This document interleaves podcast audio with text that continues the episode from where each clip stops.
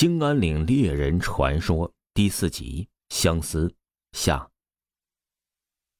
山风呼啸着刮过，憨宝的这一行人艰难的挪到了庙门口，推开了摇摇欲坠的庙门，五个人走进正殿，准备在这里头避一避、歇个脚。扫视一眼正殿，有个村妇抱着一个木头娃娃，正晃荡着。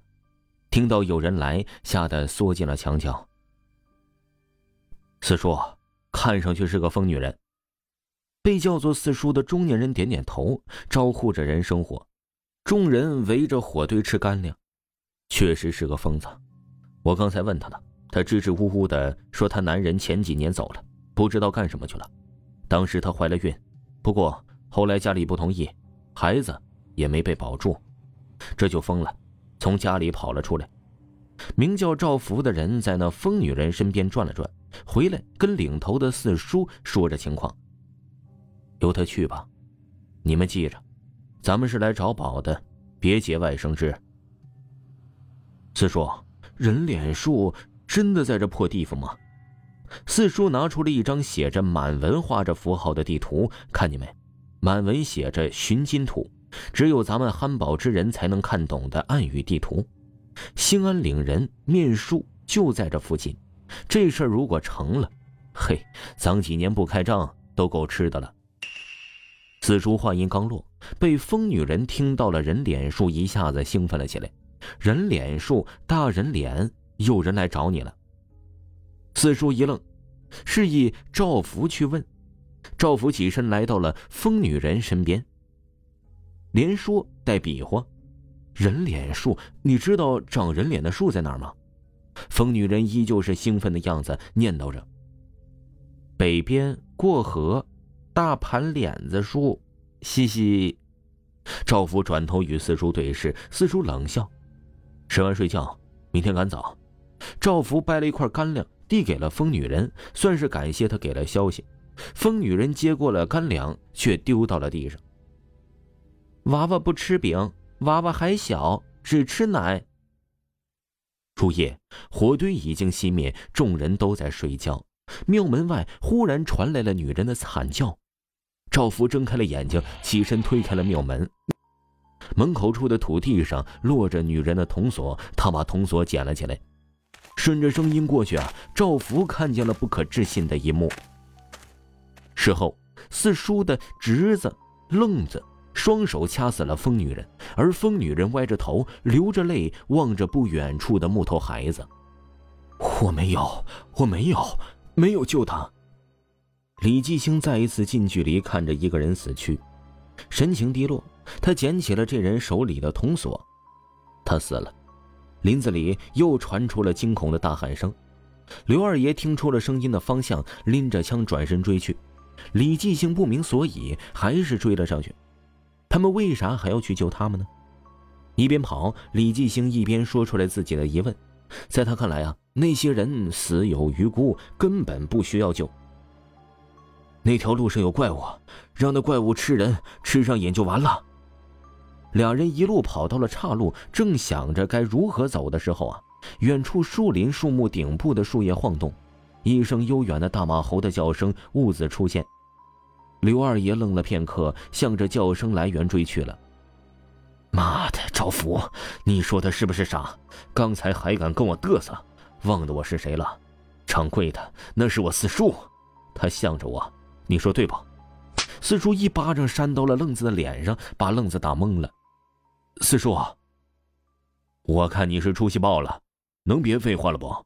戴老板花钱找咱们来，是让咱们来找林彪的。根据这地图里的暗语记录，这东北森林中的大金脉所运化出的标记，便是一棵人面大树。都给我放近了点儿，这地方野兽很多。哎，四叔，你就放心吧，就算有啥野兽，你看我就这样，抄起一根木棍一顿猛抡，啥兽不都都都？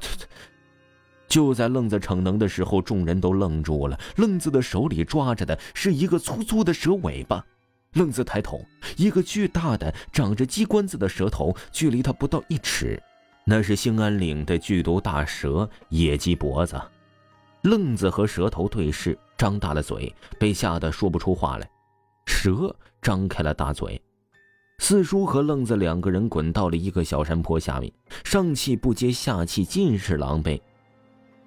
你打我，我妈都没这么打过我。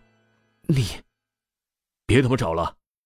愣子呆住，他才发现自己的四叔直勾勾的望着一个地方。他顺着四叔的目光望去，浓雾之中，一棵大树的影子在那里若隐若现。两人呢，不再斗气，连滚带爬的朝着大树跑去了。等到愣子和四叔都从雾中走出来，终于看清楚了那棵大树的全貌。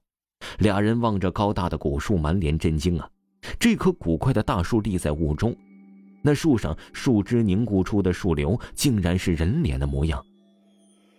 四叔，是，找到了，兴安岭人面树，终于让我找到了。这俩人慌忙上前查探，想要探探金脉的究竟。可是没走几步，俩人就愣住了。清晰的摇篮曲儿从树后面传了出来：“月儿明，风儿停，树叶遮窗棂。”从那树后缓缓地走出了一个抱着木头娃娃的女人，正是昨天被愣子掐死的疯女人。愣子被吓得双腿抖得如筛糠，一屁股坐在了地上。怎么可能？这怎么可能？鬼！有鬼！四叔！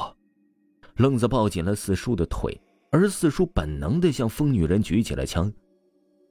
你到底是人是鬼啊？疯女人没有在意他的话，依旧唱着摇篮曲儿，然后抬起了头，对着四叔笑了笑。你怎么才回来？疯女人抱着小木头小孩，朝着四叔两人跑了过来。四叔到底是见过些世面。抬起枪，接连扣动扳机，将那疯女人打倒在地。四叔，四叔，别叫丧了，都死了。月儿明，风儿停，树叶遮窗棂。四叔本是望着地上疯女人的尸体，但树后居然又传来了疯女人的摇篮曲。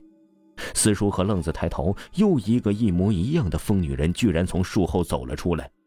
鬼，鬼呀！本部作品是由《兴安岭猎人传说》电影改编而来。如果各位听友呢喜欢本部作品的话呢，您可以去腾讯视频搜索《兴安岭猎人传说》这部电影，绝对的精彩。